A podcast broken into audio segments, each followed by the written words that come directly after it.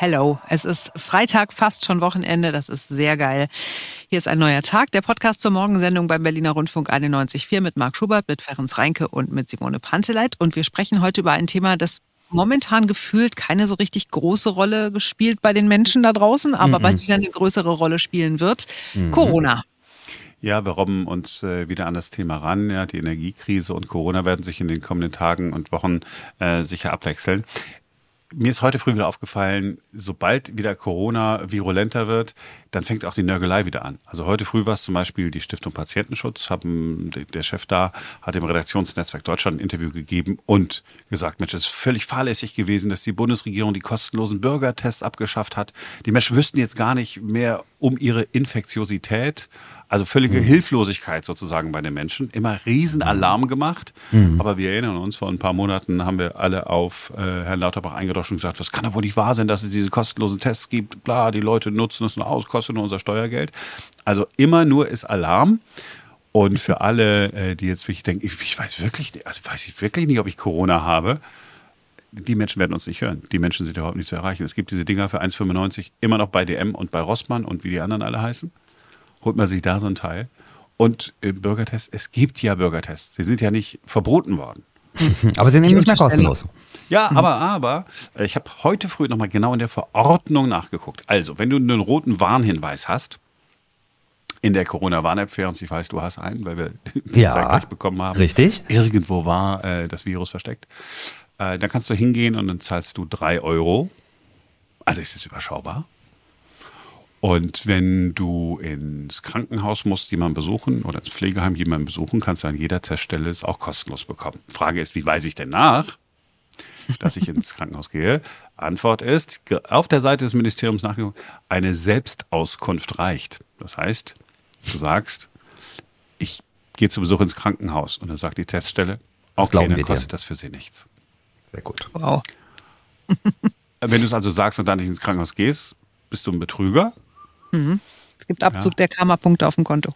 Genau, vielleicht. Ansonsten sind es 13,95 Euro. Oder, wie gesagt, das haben die so Schnelltest. Ich meine, all over the world gibt es diese, diese äh, Teile, werden am nachgeschmissen. Bis sie jetzt bald wieder knapp werden, natürlich. Wobei ich mich jetzt outen muss, äh, jetzt wird der ein oder andere sagen, das kannst du natürlich eigentlich überhaupt nicht bringen.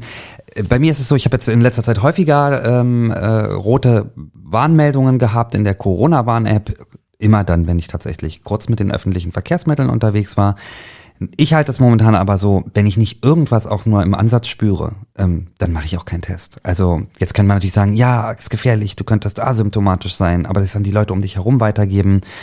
Aber ich würde einen Test machen, sobald ich wirklich auch nur im Ansatz, im kleinsten Ansatz glaube, ich könnte es vielleicht haben oder es kommt oder so. Aber trotz der Warnung muss ich sagen, ich mache momentan keine Tests.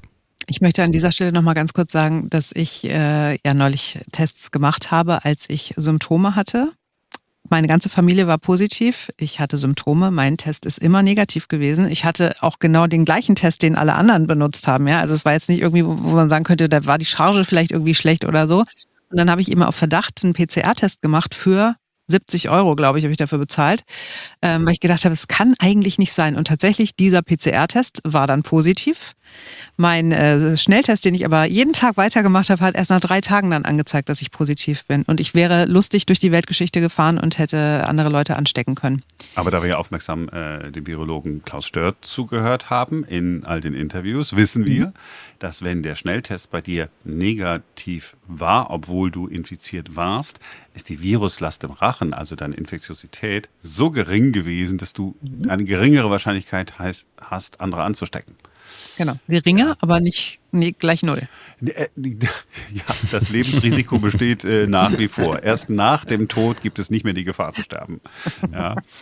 Äh, Oh so, und äh, all das, was wir besprechen, ähm, das bildet sich äh, eigentlich auch in den Zahlen tatsächlich und in, in dem Verhalten der Menschen tatsächlich zu diesen Zahlen ab. Ne? Lasst mal gucken. Also, hier bei uns in Berlin, die sieben-Tage-Inzidenz aktuell bei, na so, fast 470. Vor einem Jahr lag sie bei 80. Die neu gemeldeten Corona-Fälle bei fast 3500. Vor einem Jahr waren es knapp 700 neue Fälle. Also genau heute vor einem Jahr. So sieht das jetzt aus. Und tatsächlich muss man sagen, Hat irgendjemand Panik? Warnt irgendjemand? Ist, äh, rastet irgendjemand aus? Nein, es ist eigentlich tatsächlich, wir alle nehmen es so ein bisschen als Normalität hin. Ne? Es, ist, es ist nervig tatsächlich, aber es ist eben eine völlig, heute ist eine völlig andere Stimmung als noch vor genau 365 Tagen, obwohl die Zahlen viel, viel höher sind. Ja, Leute haben halt eine Erkältung, ne? Ja, das hat ja auch unser Berlin-Reporter Christian Fuchs heute früh festgestellt. Ja, eins habe ich hier beim Rumfragen gerade in der letzten halben Stunde bemerkt, ne? die Sensibilität für das Thema interessiert im Grunde fast niemanden mehr, wie das hier mit Corona weitergeht. Ne? Ähm, zum Beispiel das, was Sven mir gerade gesagt hat, das ähm, habe ich heute ziemlich oft gehört. Naja, ich habe das schon zweimal gehabt, bin dreimal geimpft. Ja. Weiß ich nicht. Sie man sieht ja selber in der Bahn, hat ja fast keiner mehr eine Maske auf. Wenn man die Leute darauf anspricht, halt's Maul, halt die Fresse. Oder wie gestern wurde eine ältere Dame als Hitler-Schlampe bezeichnet. Also, ich weiß nicht, was man dazu noch sagen ja. will. Ähm, Stich, Stichwort Impfen. Ähm, Sie haben gesagt, Sie sind dreimal geimpft. Jetzt gibt es ja die Möglichkeit, das auch das vierte Mal nee, machen Sie? Nicht mehr impfen. Nee, nein, nicht mehr. Ich habe es ja schon zweimal gehabt. Und ich trage eine Maske, alles Mögliche. Jetzt, ich habe sie gerade abgemacht. Aber ansonsten, nee. Ja, vierte Impfung Fehlanzeige. Beim Maske tragen sieht es ein bisschen besser aus, zumindest je nachdem, wo man nachfragt. Zum Beispiel bei Menschen aus dem Einzelhandel, wie zum Beispiel Antje. Da hat man sich schon so dran gewöhnt, ganz ehrlich. Also wir sind im Einzelhandel, wir haben die ganze Corona-Zeit durchgearbeitet. Wir halten uns schon die ganzen Monate wieder dran und das wird so weitergehen. Hm, naja, also Bereitschaft, Maske zu tragen, eher so vereinzelt mittlerweile. Und ähm, auch die Bereitschaft zum Impfen nicht so groß. Ja, falls Sie sich jetzt fragen, wo kommen denn diese großen Inzidenzzahlen her? Ja, genau daher kommen sie denn wahrscheinlich. Und ein Paradebeispiel dafür ist Marek. Ganz lieber Typ, habe ich gerade getroffen. Irgendwie kam mir entgegen hier am Bahnhof. Hat gesagt, ja, nein, wirklich, ich äh, halte mich immer dran. Ich habe die Maske immer dabei. Hier, ich habe sie immer in der Tasche. Ja, Genau, so ist es dann am Ende. Und ganz ehrlich, ich erkenne mich da auch ein bisschen mit wieder. Ne? Ähm, so geht's eben auch vielen Leuten. Deswegen ist umso interessanter, mal zu schauen bei dem, was Herr Lauterbach vorstellt und was die Länder dann umsetzen. Wie viel ist tatsächlich Pflicht bei den neuen Regeln, die da kommen und wie viel ist mal wieder Eigenverantwortung? So, und wir haben vorhin mit dem Neuköllner Arzt Dr. Peter Felling gesprochen darüber, wie die Lage in den Arztpraxen ist. Und äh, ganz zum Schluss berichtet er von einem Problem, das wir alle wohl nicht auf dem Schirm hatten.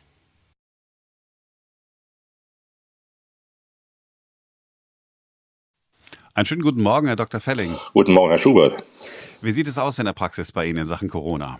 In Sachen Corona ist es halt eine aufstrebende Impfwelle, die jetzt langsam anläuft.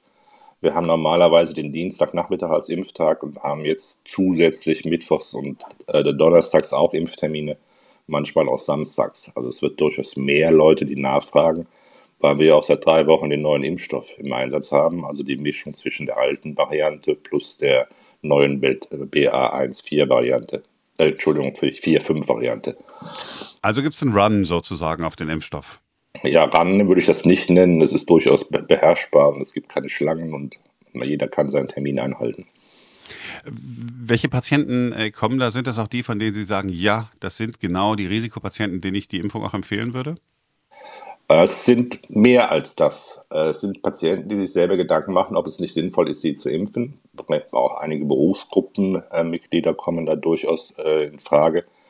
Es sind Leute, die geimpft werden wollen. Also gibt es da keinerlei Diskussionen und es gibt ja auch keine Diskussionen, ob man nicht auch impfen kann. Das ist immer die Abstandsregelung, wie lange muss ich und so weiter soll ich, welche Verbindung habe ich zu Infekten. Ähm, das ist ja von der STIKO her klar geregelt, dass man sagt, einen guten Abstand von einem halben Jahr ähm, ist halt in, insgesamt sinnvoll. Und dann muss man überlegen, hatte man schon die Omikron-Variante, die ja jetzt äh, geimpft werden kann, vier, fünf vor einer kurzen Zeit, dann macht auch da die Impfung jetzt keinen Sinn. Oder möchte ich bin ich nur geimpft, sage ich immer in Anführungszeichen, dass man hatte selber keine äh, Infektion bisher.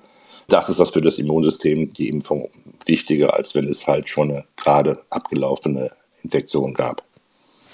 Äh, nur nochmal zur Klarstellung, also so ein halbes Jahr zwischen Infektion bzw. letzter Impfung sollte liegen, bevor ich mir dann die nächste hole. Genau. Also es ist ja der Schutz durch die Infektion auf jeden Fall gegeben aber eben auch nur für ein halbes Jahr, sodass man nicht sagen kann, oh, ich hatte Omikron oder ich hatte äh, Covid und ich bin jetzt für den Rest des Lebens geschützt. So ist es ja nicht zu verstehen. Gibt es denn auch viele Fragen, die Patienten haben oder gibt es auch Patienten, äh, denen Sie zu einer Impfung raten, die dann immer noch zögerlich sind oder ist das ein Problem, das der Vergangenheit angehört? Nein, es ist bei Patienten ja üblich, dass sie Fragen haben und ich finde es auch wichtig, dass sie verstehen, was wir machen wollen und warum wir das machen wollen. Ich habe aber auch kein Problem, diese Fragen zu beantworten, weil das ist ja gut begründbar. Es ist ja nichts aus der Welt oder sonst irgendwas Geschaffenes. Das ist medizinisch begründbar und sinnvoll. Ja, und richtige Impfgegner, die kommen ja auch gar nicht erst zu Ihnen und fragen nach der Impfung. Nein, nein, nein es kommt keiner, der sagt, ich möchte nicht geimpft werden. oder kann ich geimpft werden oder will ich geimpft werden? Die Frage ist ja ähm, individuell zu beantworten. Was bei mir nicht kommt, sind Kinder, die geimpft werden wollen sollen, aber alles das äh, ist ja was Besonderes und sollte auch in die Hände der Pädiater bleiben. Und wenn ich jetzt, äh, äh, die STIKO äh, sagt ja nicht, ähm, äh, alle sollen sich impfen lassen, sondern ne, ich glaube, es ist ab 60 äh, die Empfehlung jetzt. Und äh, Risiko, wenn man Risikopatient ist oder so, ne, stimmt das? Ja, es ist ja eine Sache, die man auch nicht unbedingt wissenschaftlich begründet hat, sondern einfach mal gesagt hat, wir erreichen damit die Bevölkerungsgruppe und vor allen Dingen ist es ja abgeleitet aus den Erkrankten, die früher häufig äh, Covid bekommen haben das dann so zu sagen. Ich bin selber über 60, insofern gehöre ich zur doppelten Risikogruppe. Arzt und über 60 ist dann halt eine Sache, wo man sagen muss, ja, ich sollte mich impfen lassen, aber auch das ist ja eine persönliche Entscheidung. Die wird gerne zu Hause getroffen. Ja, und wenn ich aber äh, 30, 40 äh, oder 50 bin, kann ich trotzdem zu Ihnen kommen, kriege trotzdem die Impfung ohne Diskussion, muss auch nichts bezahlen. Nein, das ist auf keinen Fall eine Problematik, aber es gibt ja eben auch Kindergärtnerinnen oder Leute, die in der Medizin arbeiten oder so weiter die durchaus auch ein berufliches Interesse haben, geimpft zu werden.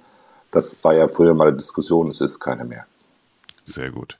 Dann sind wir bei den äh, Erkrankungen. Ähm, Hat es denn da auch schon eine Zunahme gegeben? Also kommen mehr Menschen zu Ihnen, die auch Corona haben?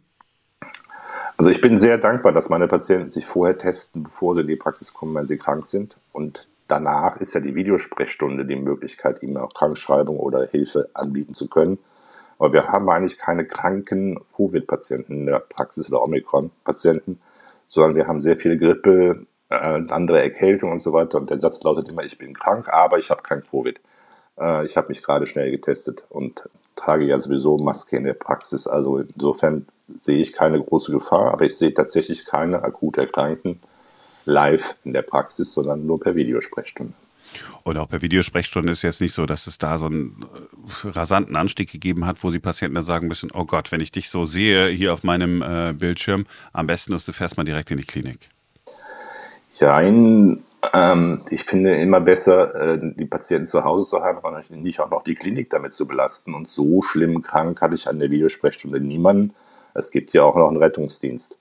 Ähm, das kann man ja auch selber machen, aber ich würde mich erstmal beraten, ehe ich auch dann die Akuterkrankungen in der Klinik mache. Es gibt ja keine lebensbedrohlichen Erkrankungen durch die Covid-Infektion, die im Moment läuft. Omikron ist da deutlich milder, es hat keinen Faktor eingebaut, der die Lunge schädigt, eingebaut in seinem Gensatz, der die Lunge schädigt, wie es bei der Delta-Variante als letzter noch war. Deswegen so schwer krank sind die meisten Patienten ja nicht. Und ich rede ja von den meisten und nicht von Einzelfällen, die natürlich auch sehr schwer krank sein können. Hm. Und auch äh, Paxlovid, dieses Medikament, das man in den ersten Tagen nach einer Infektion geben soll, ist jetzt bei Ihnen in Ihrem täglichen äh, Umfeld kein Thema gewesen? Wir haben es in der Praxis, wir können es verordnen, aber wir haben genau diese Krux, dass wir eigentlich keine akut Covid-Kranken in der Praxis sehen wollen. Ähm, und ich halte es auch nicht für einen schweren Verlauf, wenn die Leute zu Fuß in die Praxis kommen, um sich Paxlovid abzuholen. Und es muss innerhalb der ersten fünf Tage gegeben werden. Das ist ja normalerweise die Quarantänezeit. Also es ist so ein bisschen schwierig, das für eine Praxis zu organisieren. Hm. Ähm, aber das geht dann, dann sicher über die Notaufnahme oder über Patienten die, oder Praxen, die darauf spezialisiert sind. Wir haben keine Isolierung für einen Patienten, keine Möglichkeit. Wir haben keinen Flur, keinen Raum oder so, wo wir die Patienten voneinander trennen können. Deswegen ist unsere Praxis schon sehr dankbar dafür, dass wir nur die Patienten bekommen, die kein Covid haben, kein akutes Covid. Einmal ganz kurz noch zurück zur Impfung, habe ich mich vorhin vergessen. Sie haben die Grippe oder andere Erkältungskrankheiten äh, angesprochen. Zwei Fragen dazu. Erstens, ich weiß schon, was Sie antworten, aber ich frage es trotzdem nochmal. Mir eine Grippeimpfung abholen und in den anderen Arm äh, den, äh, die, die vierte Impfung, den nächsten Booster, problematisch oder nicht? Überhaupt nicht problematisch, durchaus häufig durchgeführt. Also es geht durchaus die Grippe und auch äh, die jetzt im Moment verimpfte Variante zu geben. Das hängt von den Patienten ab, ob sie zwei Arme halt mit einem Impf äh, Reaktion haben möchten. Man hat ja zumindest mal die Möglichkeit, dass man sich nicht auf die Seite legen kann oder sowas. Man kann ja auch in einen Arm beide Impfungen geben, auch das ist nicht verboten. Wir impfen ja für Reiseimpfungen auf zwei, drei verschiedene Impfstoffe gleichzeitig. Also insofern ist das kein Problem. Nächste Frage dazu. Ich habe eine äh, Erkältungserkrankung. Wir haben alle festgestellt, es ist kein Corona. Kann ich mich trotzdem impfen lassen? Jein, wir impfen prinzipiell gerne gesunde Leute. Also im Abklingen einer Erkältungskrankheit ja, wenn sie noch im aufsteigenden Ast sind und sagen, oh, das wird schlimm, die ersten drei, vier, fünf Tage würde ich das überhaupt keine Impfung geben, sondern die Impfungen sollten bei gesunden Patienten durchgeführt werden. Sehr gut. Und dann weiß ich, dass Sie zum Schluss noch einen Appell an alle haben, äh, die einen Impftermin gemacht haben. Wir haben ja nun wirklich Terminknappheit. Weil wir haben ein großes Problem, dass wir immer wieder Leute haben, die einen Termin bekommen haben und dann nicht erscheinen. Selbst ein Notfalltermin über die KV organisiert oder über andere Praxen. Wir können ja den Termin nicht doppelt vergeben. Und insofern die herzliche Bitte, einfach nochmal abzusagen, wenn man einen Termin nicht wahrnehmen kann, was ja durchaus der Fall sein kann. Aber wir ziehen Impfstoff zum Beispiel vorher morgens auf, nach den Terminen, die gebucht sind wir müssen den Impfstoff wegschmeißen, äh, weil wir keine andere Möglichkeit haben, den zu lagern. Da gibt es keine Aufbewahrungsmöglichkeit. Deswegen bitte, bitte halten Sie Ihre Termine ein oder sagen Sie zumindest ab, wenn sie nicht kommen. Damit könnten wir viel besser umgehen. Eigentlich natürlich eine Selbstverständlichkeit, aber wenn man dann sowieso krank ist oder so, dann vergisst man es vielleicht schon mal in so einer Art äh, von Panik. Es gibt ja alle Einzelfälle und Gründe, aber es ist leider nicht der Einzelfall. Herr Dr. Felling, haben Sie vielen Dank, dass Sie Zeit genommen haben für uns heute früh. Ja, Gerne. Also ich fand insgesamt ganz spannend, äh, was äh, der Dr. Felling da so sagt, auch dass er das so relativ äh, differenziert sieht, aber dass er auf der anderen Seite auch sagt, ne, es kommen ganz verschiedene Menschen, also alle Menschen quasi, die sich vorher Gedanken gemacht haben, ob sie sich impfen lassen sollten oder nicht und dass er deswegen auch überhaupt keine Diskussion in seiner Praxis hat. Und mir geht es tatsächlich genauso. Ich habe mir auch äh, relativ lange Gedanken gemacht, ob ich mir eine vierte Impfung hole oder nicht und habe mich aber jetzt zum Beispiel erstmal entschieden, das nicht zu machen. Einfach weil ich selber keine Risikogruppe bin, weil ich auch von keiner Risikogruppe irgendwie umgeben bin. Und tatsächlich versuche ich gerade mich mehr so ein bisschen mit der Maske zu disziplinieren. Das heißt, immer wenn ich merke, ah, hier wird's jetzt doch eng, wenn ich irgendwo bin, also dann versuche ich auch eine Maske da zu tragen, wo es eigentlich nicht unbedingt vorgeschrieben ist. Ja, also wenn man jetzt zum Beispiel irgendwo in der Schlange steht oder so. Habe ich also nicht verstanden. Das heißt, du schützt dich äh, mit der Maske, weil du denkst, oh, ich schütze mich mal besser.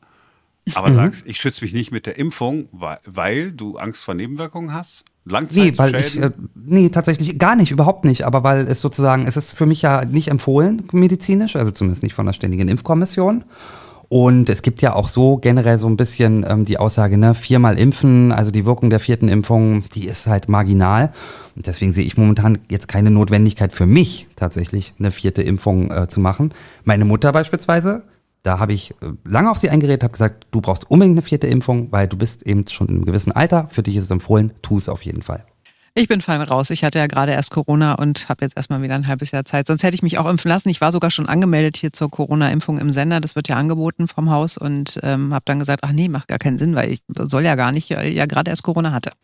Ich, ähm, ich habe auch nicht aus, äh, aus DAF genug vorhin nach äh, die Grippe nochmal irgendwie gefragt. Also ich, ich mache jetzt diesmal dann auch irgendwie diese Grippeimpfung ähm, die ich sonst nicht jedes Jahr irgendwie habe machen lassen und nochmal die, die Auffrischungsinfo. Aber einfacher Grund, weil dadurch, dass wir jetzt so wenig Kontakt zu Viren hatten durch das ganze Maskentragen, mhm. äh, denke ich halt, okay, und ich habe auch mit Klaus Stör nochmal darüber gesprochen und sagte, okay, dein Immunsystem ist ein bisschen äh, untrainierter und so.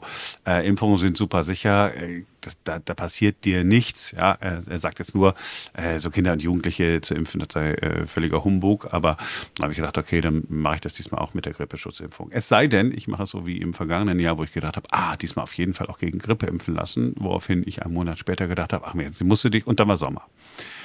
Und ich, ja, also äh, ich rufe Malik Böttcher an.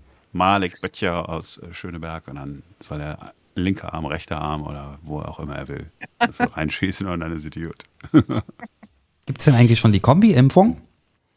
Oder ist die in der Entwicklung? Kombi, Kombi Grippe ja, und Corona? In, in der Entwicklung ist es, aber da gibt es äh, auf keinen Fall. Das Problem ist, ähm, hatte ich in dem Podcast, Klaus Stört ja auch so einen Podcast, da haben wir vor einigen Monaten schon mal darüber gesprochen, dass man, wenn man die beiden Impfstoffe zusammenlegen will, es deswegen problematisch ist, solange sich die Viren noch so stark verändern. Ne, bei der Grippe ist es ja so eine Prognose, das ist ja jetzt im Moment in Deutschland vierfach äh, Impfstoff, also vier verschiedene Stämme werden da berücksichtigt. Mhm. Da sitzt sich ja so eine Kommission zusammen und guckt, in welcher Weltregion wird wohl wahrscheinlich irgendwas dazukommen.